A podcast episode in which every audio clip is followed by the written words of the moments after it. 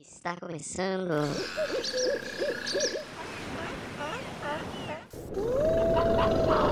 Salva. Olá, meus queridos ouvintes, sejam bem-vindos a mais um episódio do Salvas Podcast. Aqui quem tá falando é o Vini. Alan, Emanuel. Easy. E no episódio de hoje a gente vai falar um pouquinho sobre o TCC do Alan. Tem algumas perguntas interessantes para abordar nesse trabalho.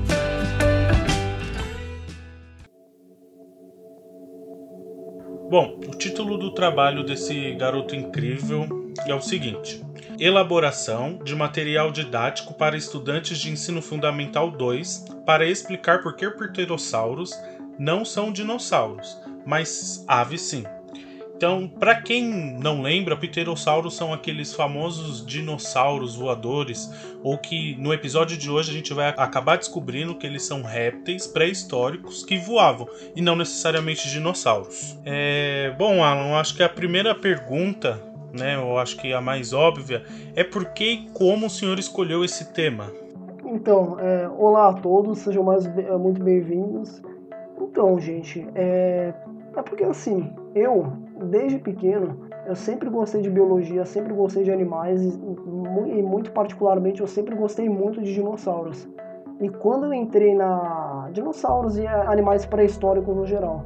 E quando eu entrei na faculdade, é, eu, já, eu já tinha algumas ideias do que, que eu ia fazer para o meu TCC. Eu tinha algumas ideias de ou, ou de biologia celular, outras de botânica tal. Mas eu, eu- me veio uma, uma ideia assim na cabeça. E se eu fizesse um, um TCC sobre dinossauros? Mas assim, a gente entra na, na faculdade com uma cabeça, depois a gente vai vendo, vai aprendendo como é que as coisas funcionam e tal. E aí eu fui vendo ao longo da graduação que muitas das minhas ideias eram muito difíceis de, de fazer um TCC, porque tinha que ser uma coisa mais prática, uma coisa mais complicada, assim.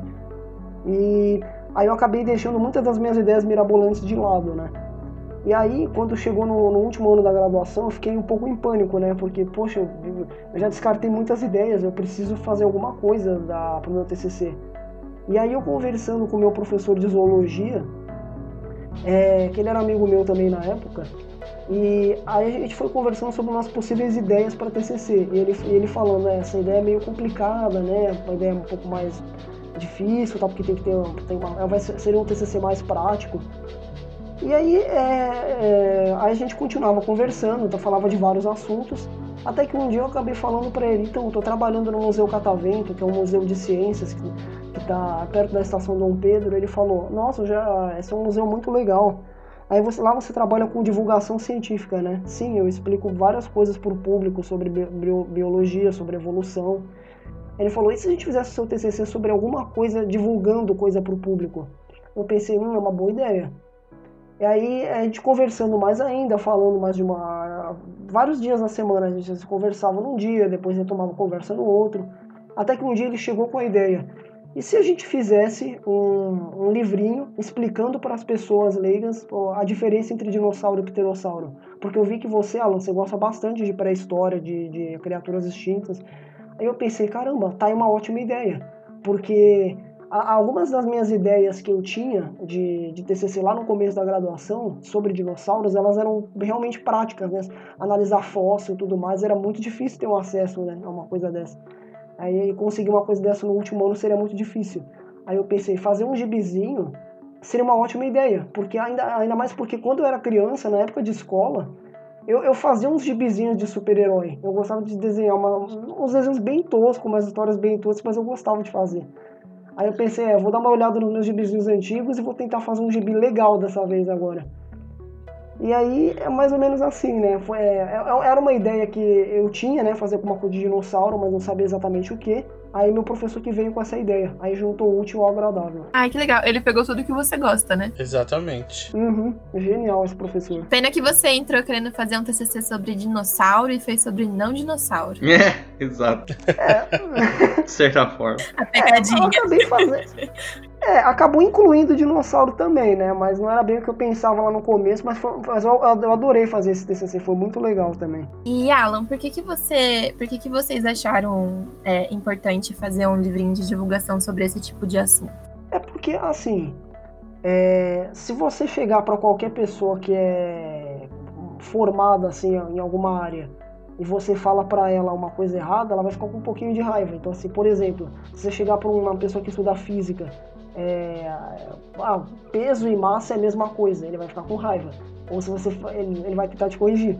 Se você chegar para uma para um geólogo e, e, falar a rocha, a pedra é a mesma coisa, ele vai ficar com raiva e vai tentar te corrigir. Ah, qualquer biólogo, se você falar para ele, ah, aranha, inseto, dá no mesmo, ele vai falar, não, não é, não dá no mesmo, tem toda a diferença, tal. Mas é não só por isso, não só para as pessoas saberem né, quando, como se comunicar né, quando verem um cientista ou um estudante de graduação. Por outro motivo também que eu achava interessante, porque quando você vê a diferença entre um dinossauro e um pterossauro, você indiretamente você acaba estudando um pouco de evolução, você acaba vendo um pouco sobre a árvore da vida, sobre a evolução dos seres vivos, o conceito darwiniano de ancestralidade comum. Então, de certa forma, você não está aprendendo só sobre dinossauros e pterossauros, você está aprendendo sobre vários grupos de seres vivos e também, por que não, sobre a espécie humana. Como se os seres vivos eles se encaixam na árvore da vida, a gente se encaixa de alguma forma também. Então, é, o, aprender a diferença entre uma coisa e outra, em dinossauro e pterossauro, ajuda você a elucidar outras questões também. Então, por exemplo, a diferença entre, o, entre vários grupos de mamíferos, entre vários grupos de vertebrados, entre vários grupos de animais. Você acaba aprendendo a encaixar as pessoas dentro da árvore da vida. Eu achei a segunda parte da importância bem mais bacana do que a primeira, porque, sinceramente, tanto faz o cientista fala errado, deixa com raiva é. e se exploda. Ah, sim. Geralmente os cientistas são muito soberbas, né? Os pesquisadores são muito soberbas, então eles detêm a informação e não necessariamente eles se sentem na obrigação de compartilhar isso.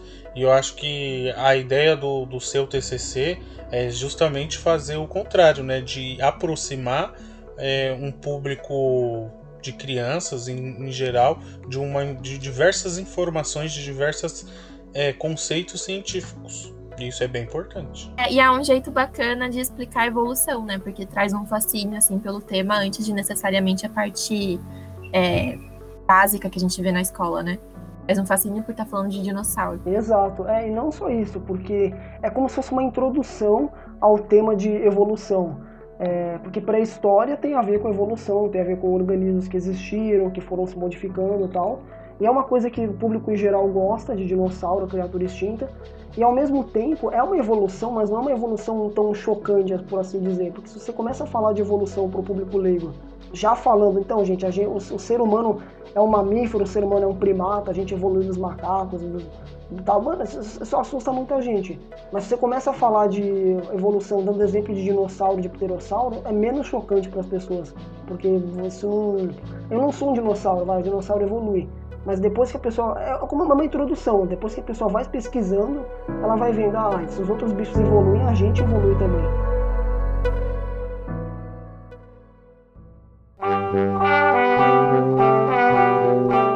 Garoto Alan, você que é um menino que gosta muito da, da diferença dos bichos, que sabe muita coisa sobre todos os animais do mundo, qual que é a diferença entre dinossauro réptil e pterossauro? Ah, excelente pergunta, meu jovem padawan. Então, é uma, uma analogia que eu gosto de fazer, inclusive eu, coloco, eu até coloquei isso no meu livrinho. A gente classifica os organismos é, com base na, no na, na sua ancestralidade comum e na árvore da vida. Então, como assim? Por muito tempo, os seres humanos eles classificavam os bichos, as plantas em terrestre, aquático, voador, mas muito tempo depois viu que isso não dava muito certo até que ah, foi descoberta a teoria da evolução, foi, ela foi elaborada tal, e de mais ou menos 1950 para cá, a gente classifica os seres vivos com base na sua ancestralidade comum. É, eles têm o mesmo ancestral. Então, por exemplo, os, os animais vertebrados, todos que você conseguir imaginar, os tubarões, os elefantes, as cacatuas, é, os, é, as cobras, Todos eles evoluíram do mesmo ancestral, há mais, um pouco mais de 530 milhões de anos tal. É, ou seja, a gente imagina a vida como se fosse uma grande família. Tem um ancestral que ele foi se reproduzindo, ele foi se espalhando pelo planeta e foi dando origem a outros. Para simplificar, vamos falar do grupo dos vertebrados, os bichos que contêm a coluna, que tem a coluna vertebral. Tem um tipo de vertebrado, tem vários tipos de vertebrado, que são os, é, os, os chamados répteis. É, quando você pensa em réptil, você pensa em jacaré, você pensa em cobra, tartaruga, tem vários tipos de réptil. Mas assim, os répteis eles são todos iguais? Não. É, a gente sabe que os répteis eles são bem, bem diversificados, eles são bem diferentes. Tem réptil que tem um casco, que é o caso da tartaruga. Tem réptil que, é, que nada, que tem uma boca muito forte, no caso dos crocodilos. Tem réptil que, que, que, que consegue tipo, é, é, injetar veneno, que não tem as pernas, que são as cobras. Tem vários tipos de réptil. Então, por exemplo, toda tartaruga é um réptil, mas todo réptil é uma tartaruga? Não. Da mesma maneira que, sei lá, todo carro é um veículo, mas todo veículo é um carro? Não, tem vários tipos de veículo, caminhão, moto, enfim. É, o que, que é um réptil? De uma maneira geral, é um tipo de animal vertebrado que ele tem um ovo com casca, ele tem aquela casquinha em volta, em volta do ovo tal, e ele tem escamas na pele. De uma maneira geral, isso é um animal, é um réptil, é um animal vertebrado réptil. E, eu, é, então isso inclui vários bichos, inclui tartaruga, inclui jacaré, inclui dinossauro e inclui pterossauro também. Então a gente fala que os répteis, os dinossauros e pterossauros são répteis, estão dentro dessa, dessa caixa que a gente fala que é réptil. Os répteis estão dentro dessa caixa que a gente chama que é animal vertebrado. E aí dentro dos répteis a gente tem vários tipos de animais, né? É, o dinossauro é um tipo de réptil, como eu já falei, é ele tem características específicas. É, a, gente, ele, a gente classifica os dinossauros principalmente por algumas características do esqueleto deles. É, se a gente for olhar o esqueleto da, da pelve de um dinossauro, que é mais ou menos onde se encaixam as pernas do esqueleto, que é meio difícil de descrever porque eu só estou falando, né? A, a, biologia a gente precisa de bastante imagem para entender. Mas depois que os ouvintes procurem no Google ver algumas imagens de esqueleto de dinossauro para ter uma noção. É, o, os dinossauros na pelve deles, é, a, a, perna ela encaixa no esqueleto numa uma, uma coisa chamada acetábulo. E esse acetábulo ele é perfurado. Como assim? Ele tem como se fosse um buraquinho ali na pelve. É uma coisa que os outros répteis eles não possuem. É coisa que só é um tipo, ou seja, o dinossauro é um tipo de réptil que tem essa característica. Então, uma, vamos dar um exemplo para uma, uma, outra analogia, vai. É, o único tipo de vertebrado que produz leite são os mamíferos. Né? Ou seja, o, o, se, se, é um vertebrado e produz leite, é um mamífero. Então vamos lá, se é um réptil e tem essa, essa, essa perfuração no osso da pelve, é um dinossauro. E aí que tá. O, os pterossauros, eles também são répteis, porém, se você olhar a pelve deles, que é, muita gente chama de bacia, né, o osso da pelve, é, não tem essa perfuração. Então, se você colocar o olhinho lá dentro, você vai ver tipo é um buraquinho fechado. Mas se você colocar o olho dentro da pelve do, do dinossauro, você vai ver que dá para ver do outro lado, porque é, é, perfurado.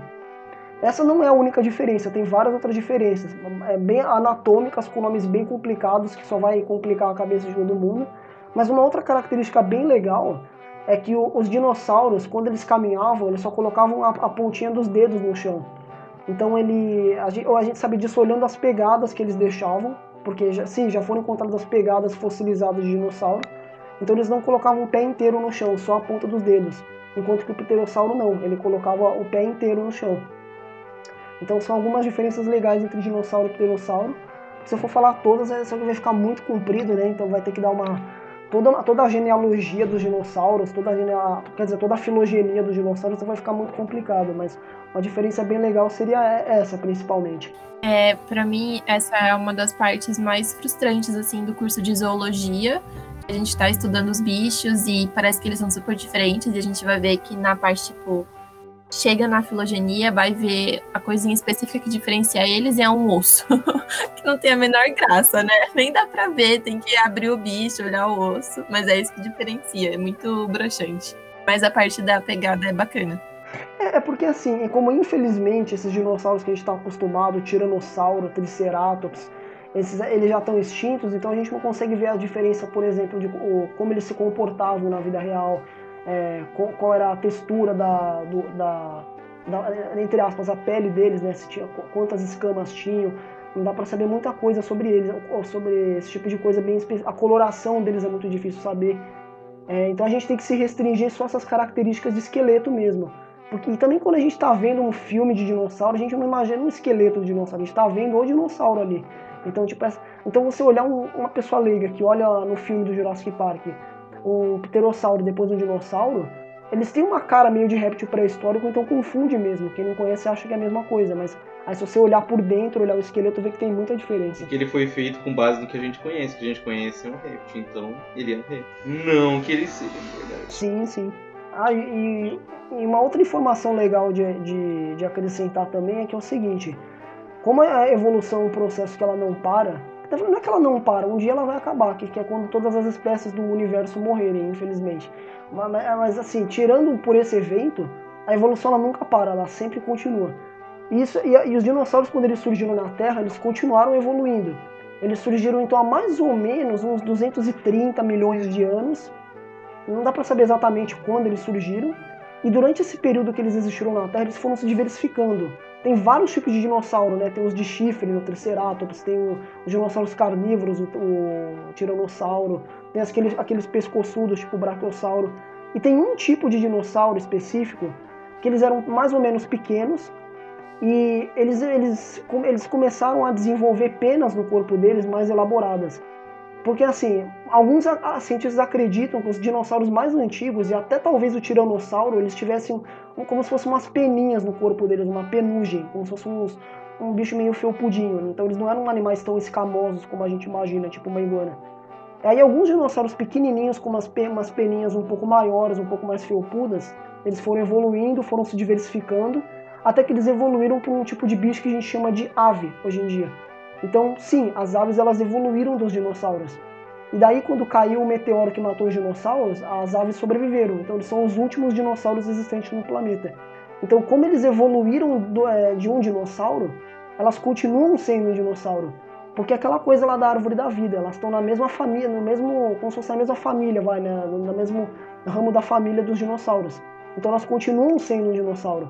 Por mais diferentes que elas fossem dos, dos saurópodes, que eram aqueles pescoçudos lá, elas evoluíram de um dinossauro pequenininho, então elas continuam sendo eles. Então, se eu falar dinossauro voador, eu não estou falando de um pteronossauro, eu estou falando de uma calopsita, estou falando de um sabiá, de uma arara. É legal que a gente volta lá no, no, no título do seu trabalho, né?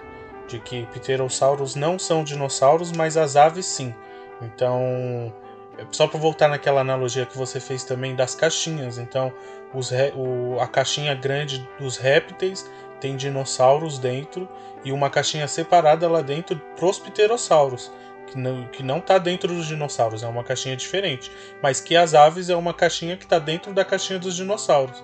Então é uma analogia bem interessante para saber que aves são dinossauros voadores, né?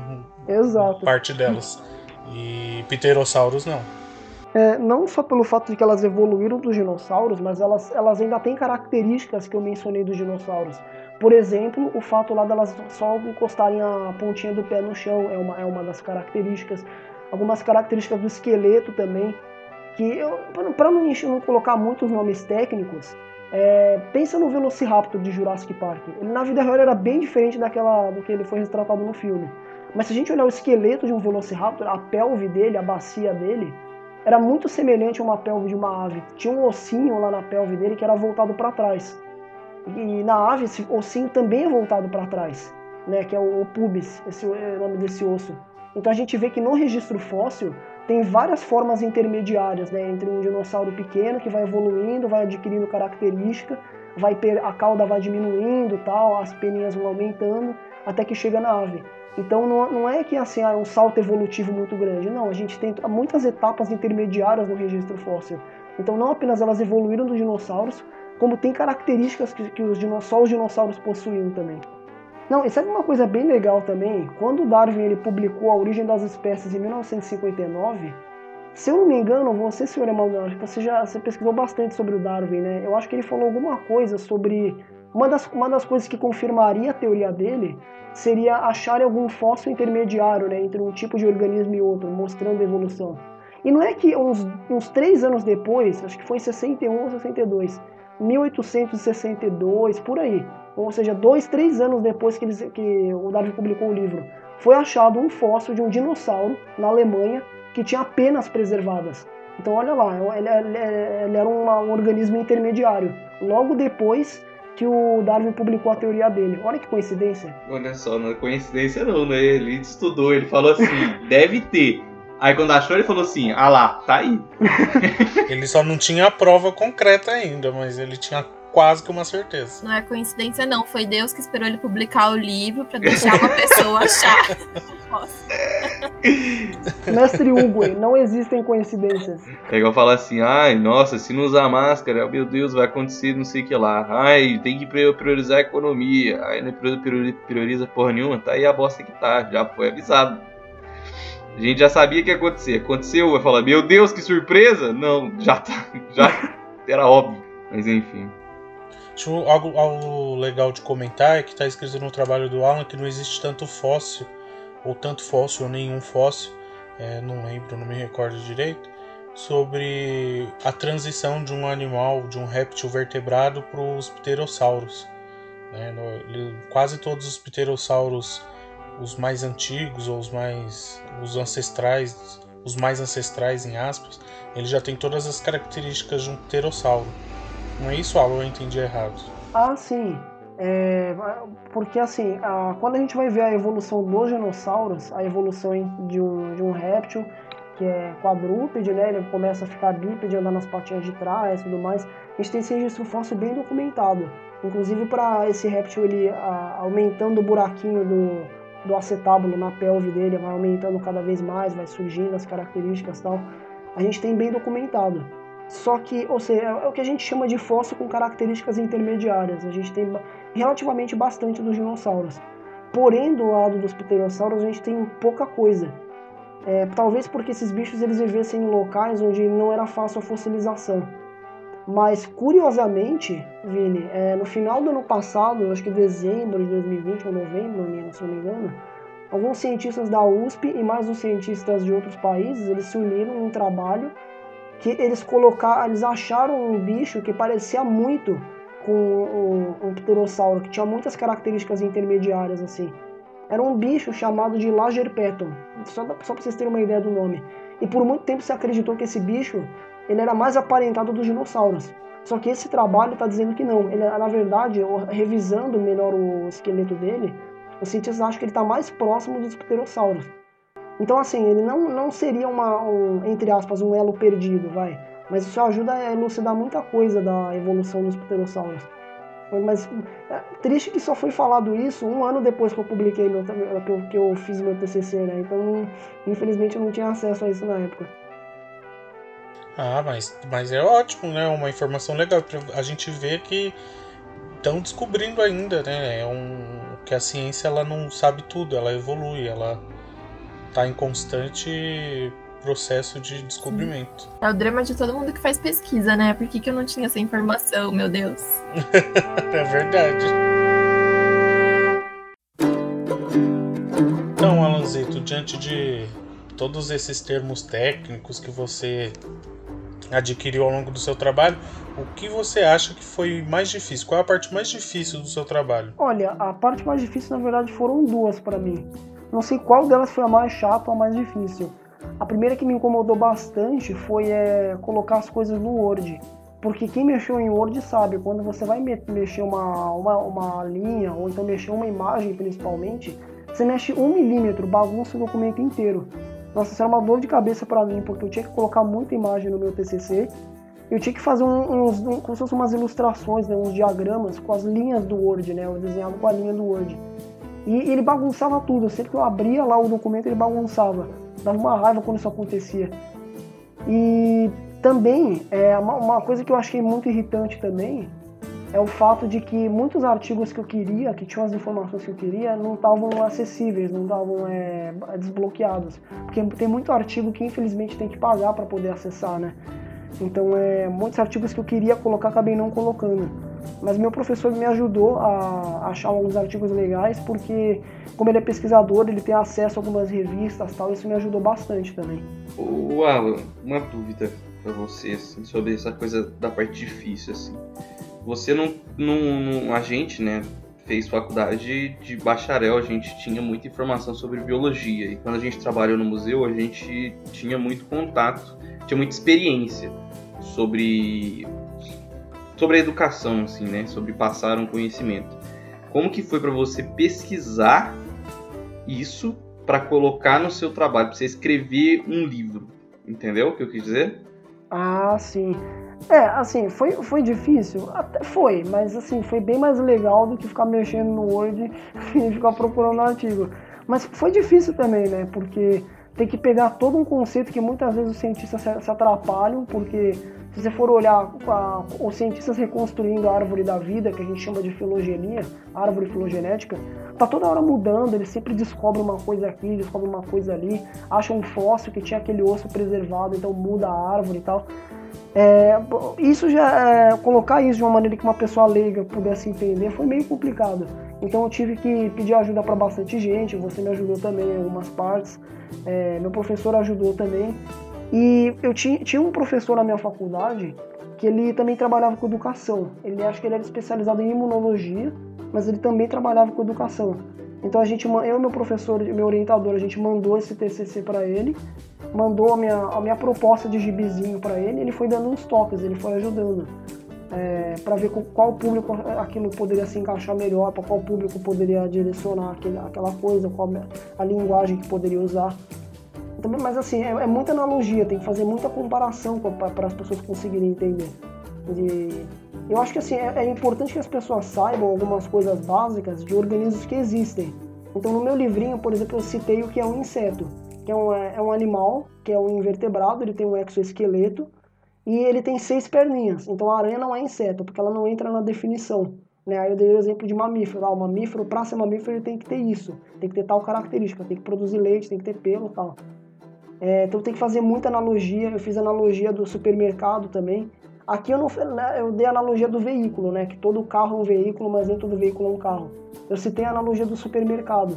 Quando você vai no mercado para procurar laranja, você vai primeiro na seção de, de de comida, ao invés de, sei lá, é, produtos de limpeza, revistas tal, você vai na seção de comida.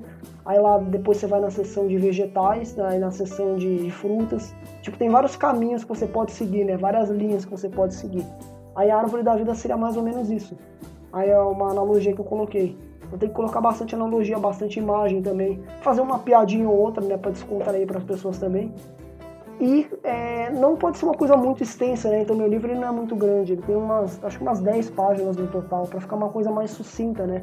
Para ficar mais fácil as pessoas entenderem. Uhum. Alan, nesse sentido que você estava falando agora, é, você passou mais tempo fazendo a parte de pesquisa teórica ou montando o livrinho? Porque às vezes deixar a informação acessível é, demanda mais tempo a gente pensando do que pesquisar mesmo, né? Olha, eu acho que a princípio eu gastava mais tempo com a pesquisa teórica para achar os artigos que eu queria, né, para ter algum embasamento na hora de escrever o TCC. Mas a partir do momento que eu consegui achar esses artigos que o professor me ajudou, aí eu passei um pouco mais de tempo me dedicando ao livrinho mesmo. Então aí a parte teórica foi mais fácil e a parte da, de escrever o gibizinho foi um pouquinho mais difícil, né, porque eu queria dar uns exemplos legais, eu queria achar imagens legais e também eu tinha um amigo na, no, no estágio que ele era bom desenhista também, então ele me ajudou a fazer uns desenhos.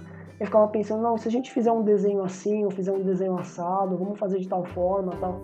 Então eu acho que depois que eu consegui achar os artigos, eu gastei mais tempo com a, com a parte de fazer o gibizinho mesmo, na, montando o livrinho. Não sei se isso tornou o Alan tão bom com analogia ou o Alan já era muito bom com analogia e só melhorou fazendo o livrinho, porque o cara é absurdo. Eu acho que o Alan já era bom, né? Porque no estágio. já era muito bom mesmo. Humilhava todo mundo. Garoto Alan. Sim, senhor. O senhor teve essa dificuldade toda para escrever o seu TCC, para pesquisar, não sei o que, não sei o que lá. O senhor pretende continuar com essas pesquisas assim? Fazer um, tipo, uma pós, um mestrado, um doutorado nessa área? Ou você pretende mudar? Como que foi a desde que você terminou até agora? Como foi a, a, sua cabecinha sobre esse seu tema que você tratou aí? Só para adicionar também, né, para deixar um pouquinho mais específico, se você quer continuar na divulgação científica ou na parte de trabalhar com dinossauros e semelhantes, né? Esses dois caminhos que você pode seguir, né? Então, é, eu quero sim fazer alguma coisa com isso, porém, eu queria primeiro fazer uma, um mestrado em ecologia porque assim, quando no último ano da faculdade que eu estava fazendo meu TCC, eu, eu tava pensando seriamente, puxa, acho que eu quero trabalhar com paleontologia, eu quero ser paleontólogo. Mas assim, infelizmente o mercado no Brasil tá meio parado tal. Porque o Brasil, né, infelizmente, não é um local muito legal hoje em dia para você fazer pesquisa. Porque eu acho que eu queria trabalhar fazendo pesquisa, sabe, para descobrir coisa nova, ou trabalhar em sítio de sítio paleontológico, escavação. É que infelizmente o Brasil não está muito legal para essas coisas ultimamente. Acho que nunca foi, né, um lugar legal para pesquisador. Mas é, eu pretendo, assim, a, primeiro fazer um mestrado assim para, mais para me garantir financeiramente algumas coisas, tal. Talvez eu consiga fazer um mestrado de paleoecologia, né, que é a ecologia de organismos que viveram no passado. Então eu saberia tanto de paleo quanto de ecologia também. Mas assim, se não, eu, eu penso muito em fazer um mestrado em ecologia para daqui algum quando eu terminar eu fazer mais uma pós sobre dinossauros mais para ter o conhecimento mesmo sabe para porque eu gosto porque eu quero saber mais sobre eles também e tal e sim é, enquanto eu estiver fazendo minha meu mestrado e tal é, da, de ecologia eu pretendo continuar na divulgação científica, por exemplo, aqui com o podcast. É, tem, tem, mais alguns livrinhos que eu estou pensando em fazer no mesmo modelo que o meu gibizinho do TCC. É, então, assim, eu quero continuar na divulgação porque eu achei muito, muito legal desde que eu comecei a trabalhar com divulgação científica.